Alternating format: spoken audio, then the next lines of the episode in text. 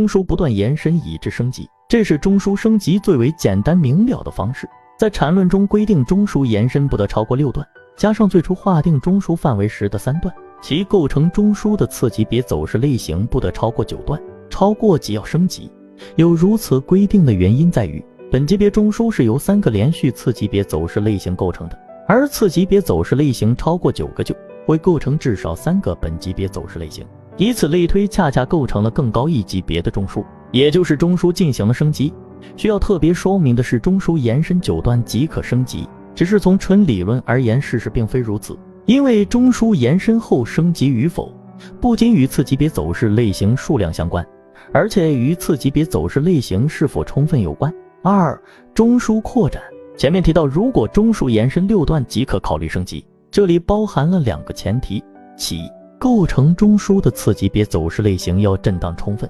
其二，中枢延伸至第九段期间。未出现第三类买卖点。不过一般而言，如果中枢延伸升级失败，它还可以通过三类买卖点后，其次级别走势离开中枢后再次回到中枢，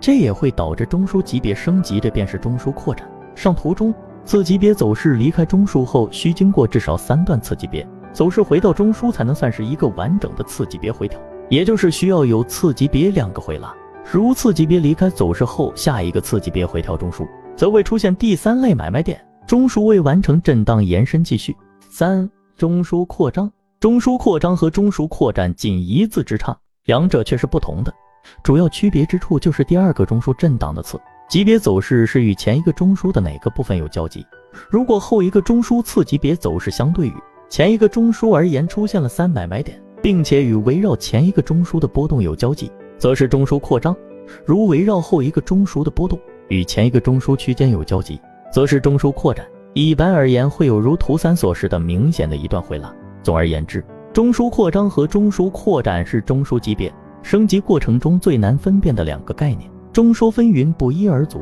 概括而言，可以从几个角度去认识：一、